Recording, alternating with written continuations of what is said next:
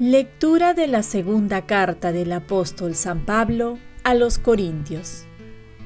Hermanos, ojalá pudieran soportar un poco de mi locura. Claro que me la soportan. Tengo celos de ustedes, celos de Dios. Quise desposarlos con un solo esposo para presentarles a Cristo como una virgen intacta. Pero me temo que al igual que la serpiente sedujo a Eva con su astucia, podría también pervertirles la mente a ustedes apartándoles de la sinceridad y de la pureza de vida a Cristo. Porque si se presentara alguien predicando un Jesús diferente del que yo predico, o les propone recibir un espíritu diferente del que han recibido y un evangelio diferente del que han aceptado, y lo aceptan sin dificultad, no me creo en nada inferior a esos superapóstoles. En efecto, aunque en el hablar soy inculto, no lo soy en el saber, que en todo y en presencia de todos les he demostrado. ¿Hice mal en humillarme para elevarlos a ustedes? Lo digo porque les anuncié gratuitamente el Evangelio de Dios para estar al servicio de ustedes tuve que despojar a otras comunidades, recibiendo de ellos un subsidio. Mientras estuve con ustedes, no me aproveché de nadie aunque pasara necesidad. Los hermanos que llegaron de Macedonia me socorrieron en mis necesidades. Mi norma fue y seguirá siendo no ser carga para nadie. Lo digo con la verdad de Cristo que poseo Nadie en toda Grecia me quitará esta honra. ¿Por qué? ¿Porque no los quiero? Bien sabe Dios que no es así. Palabra de Dios. Salmo responsorial. Justicia y verdad son las obras de tus manos, Señor. Doy gracias al Señor de todo corazón en compañía de los rectos en la asamblea. Grandes son las obras del Señor, dignas de estudio para los que las aman. Justicia y verdad son las obras de tus manos, Señor. Esplendor y belleza son su obra, su generosidad dura por siempre. Ha hecho maravillas memorables. El Señor es piadoso y clemente justicia y verdad son las obras de tus manos, Señor. Justicia y verdad son las obras de sus manos. Todos sus preceptos merecen confianza. Son estables para siempre jamás. Se han de cumplir con verdad y rectitud. Justicia y verdad son las obras de tus manos, Señor. Lectura del Santo Evangelio según San Mateo.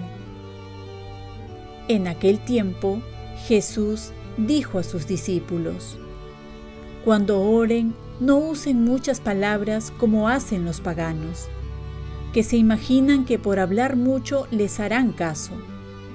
No hagan como ellos, porque el Padre de ustedes ya sabe lo que a ustedes les hace falta antes de que se lo pidan Ustedes oren así. Padre nuestro, que estás en el cielo, santificado sea tu nombre. Venga a nosotros tu reino. Hágase tu voluntad en la tierra como en el cielo. Danos hoy nuestro pan de cada día. Perdona nuestras ofensas, como también nosotros perdonamos a los que nos ofenden no nos dejes caer en la tentación y líbranos del mal. Porque si perdonan sus faltas a los demás, también el Padre que está en el cielo los perdonará a ustedes. Pero si no perdonan a los demás, tampoco el Padre los perdonará a ustedes. Palabra del Señor. Paz y bien. Decimos Padre nuestro para identificarnos y vivir como sus hijos. A veces suelen distinguir el orar y el rezar. El primero que consiste en una oración espontánea con nuestras mismas palabras y el otro que consiste en dirigirse a Dios haciendo suya una oración ya establecida, como por ejemplo el Ave María, cuando rezamos el rosario. En realidad, ambos nos llevan a Dios, pero se diferencian en la manera y por lo tanto ambas son válidas. Jesús va a decir que cuando ore no use muchas palabras como hacen los paganos. Paganos se refiere a los romanos, que repetían unas fórmulas de la boca para afuera sin tratar de equivocarse para recibir los beneficios de sus dioses. A veces también podemos asemejarnos a este tipo de oración, una repetición insípida que no toca el corazón ni se medita en lo que se está diciendo.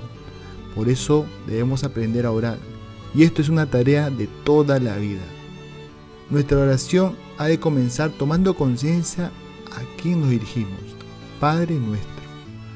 Va a decir San Agustín, nada más pronunciar esta primera palabra, comienzan a activarse las relaciones que van de padre a hijo y sentimos que el corazón del Padre se abre y que el nuestro se inflama.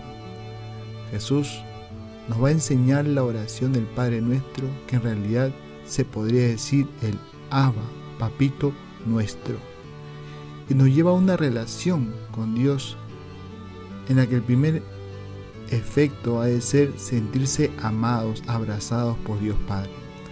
La oración nos lleva a crecer en la confianza en Dios. Tanto es así que Dios, sabiendo lo que necesitamos, quiere que confiemos. Por ello nos invita a orar. Y la oración nunca cae en saco roto. ¿Cómo está tu oración? La misma palabra Padre ya nos invita a identificarnos como hijos y a vivir como tal. El hijo ha de seguir los buenos ejemplos de su padre, aprende las cosas buenas y cuanto más nosotros, sobre todo en nuestra relación con Dios Padre, aprendemos a amar. Por ello, termina recalcando que si no perdonamos, tampoco nuestro Padre Dios nos perdonará. Y es que Dios es misericordia, pero también es justicia y es justo perdonar si queremos ser perdonados. Oremos. Virgen María, ayúdame a aprender a orar, a dirigirme a mi Padre Dios con sentimientos de un Hijo amado. Ofrezcamos nuestro día. Dios Padre nuestro, yo te ofrezco toda mi jornada en unión con el corazón de tu Hijo Jesucristo, que sigue ofreciéndose a ti en la Eucaristía para la salvación del mundo que el Espíritu Santo sea mi guía y mi fuerza en este día para ser testigo de tu amor. Con María, la Madre del Señor y de la Iglesia, te pido por las intenciones del Papa. Con San José Obrero te encomiendo mi trabajo y mis actividades de hoy, para que se haga en mí tu voluntad. Y la bendición de Dios Todopoderoso, Padre, Hijo y Espíritu Santo, descienda sobre ti. Cuenta con mis oraciones que yo cuento con las tuyas y que tengas un santo día.